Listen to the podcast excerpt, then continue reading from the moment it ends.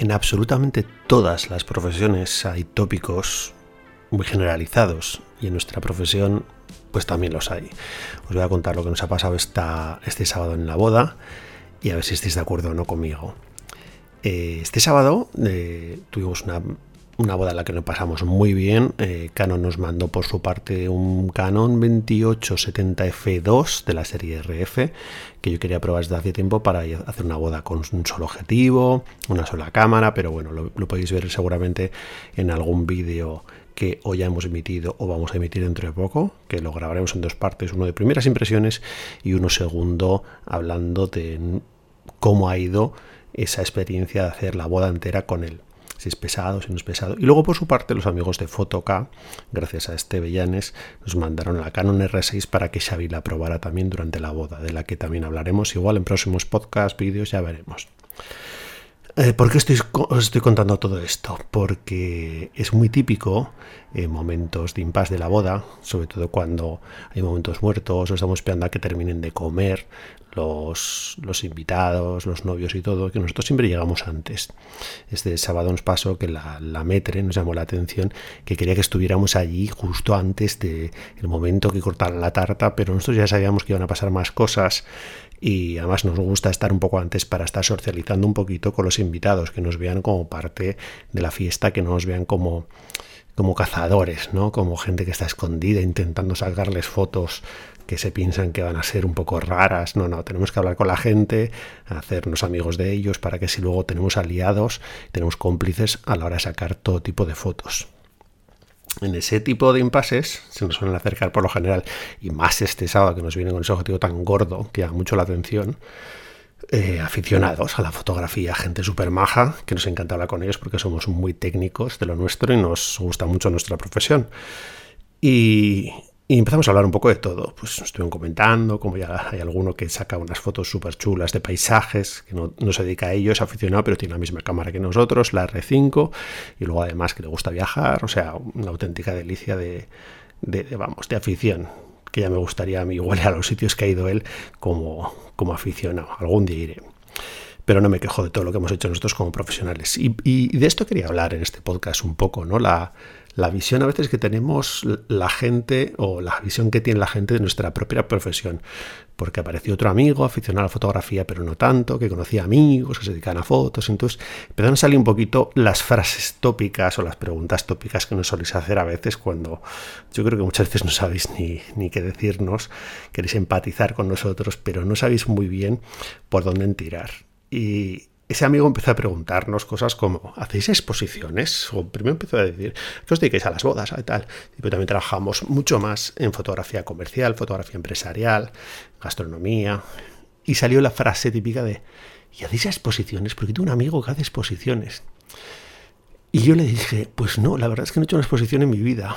Y dije, pero tampoco es algo eh, muy típico de los fotógrafos profesionales que hagamos exposiciones, a no ser que seas galerista, que te dediques a ello, porque igual los fotógrafos profesionales tenemos una imagen más comercial del negocio y si no vemos que esa exposición va a tener un rédito económico, pues no, no la hacemos porque eh, las exposiciones parece que no, pero al final hay que invertir en ellas, a no ser que tengas un mecenas y hay que invertir tiempo en ellas, prepararlas, impresiones, marcos, buena iluminación, hacer una fiesta.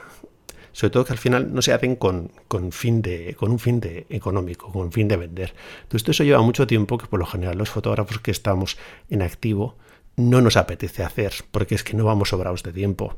Estamos buscando sacar fotos que nos den dinero.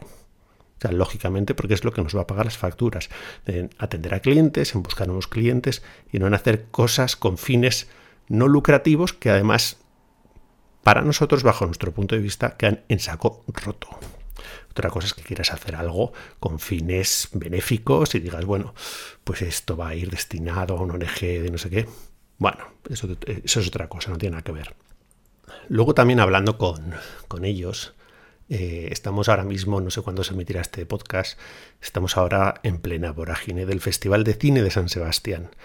Eh, es, uno de los festivales más importantes a nivel mundial y en la que vienen muchísimos famosos.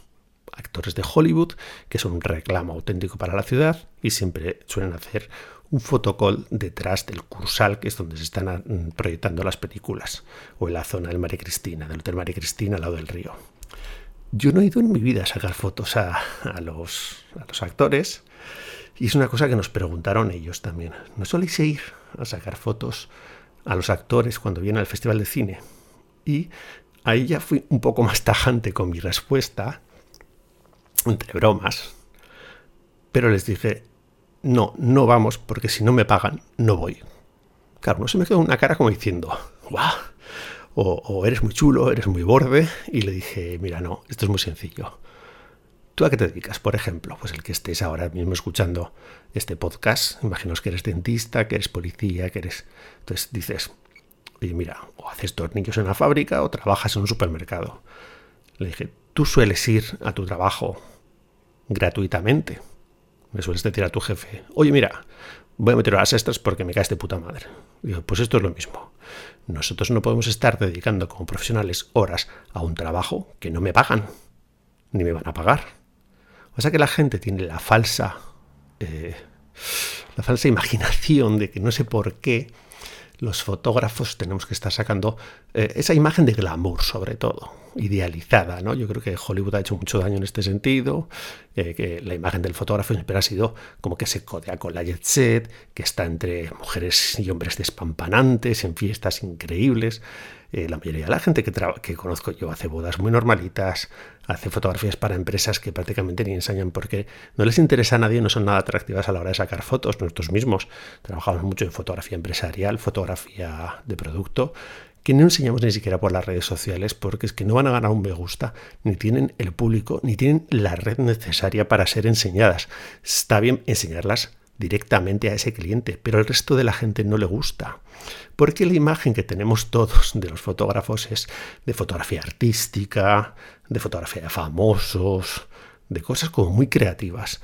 Pero es que el 99% de los fotógrafos vivimos de otra cosa, de fotos más normales, correctas, bien iluminadas, bien expuestas, con fines comerciales, las que igual simplemente el dueño de una fábrica lo que quiere es que su producto se vea perfectamente.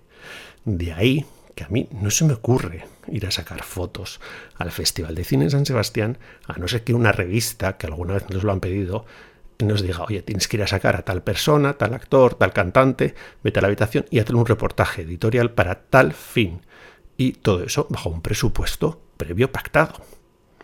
O sea, yo no voy a estar con todo el mundo ojo, con todo, con todo mi respeto, ¿eh? que hay mucha gente que trabaja de esto, que va con las agencias y coge los teleobjetivos, se ponen todos ahí al lado del mar en la zurriola y sacan fotos a todos los famosos, pero eso es un fotocall en toda regla, lo más normal del mundo, para dar fe que ese actor, esa actriz ha estado ahí. Otra cosa es los reportajes que las revistas hacen de forma particular con una buena editorial, con unos buenos fotógrafos, estilistas en los hoteles que se montan unos sets acojonantes. Eso es otra cosa y esos están pagados.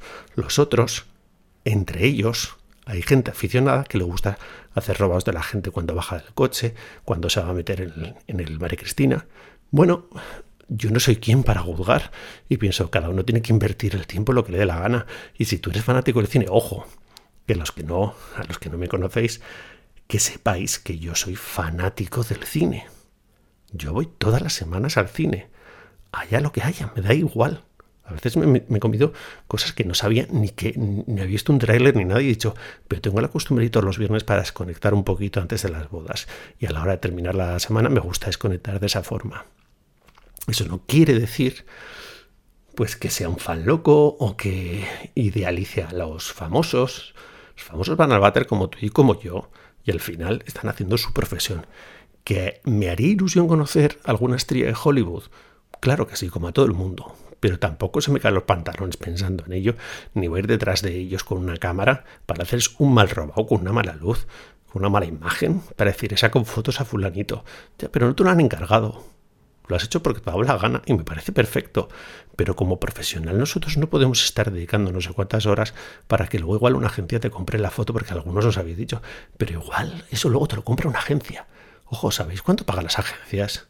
¿Sabéis cuánto pagan los bancos de imagen por ese tipo de fotos? una auténtica mierda. Te puedes tirar cuatro horas debajo del sol o de la intemperie para sacar fotos a famosos, para luego que te den lo justo y necesario para un sándwich, un bocadillo.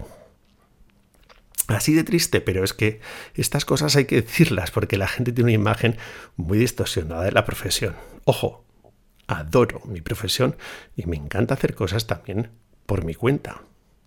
A mí no hay cosa que más me satisfaga que coger mi cámara y mi objetivo, que alguna vez os lo he dicho en otro podcast, y salir a pasear, simplemente a sacar fotos que seguramente no las veréis en la vida, porque son fotos igual que os parecen incluso aburridas, con mis 70-200 dando vueltas por San Sebastián o por los pueblos de alrededor, Ondarribi, por pasajes, por, por donde haga falta, o perderme por el monte, me da igual, para practicar cosas en sitios que no me suele pedir la gente. Nadie nos pide paisajes.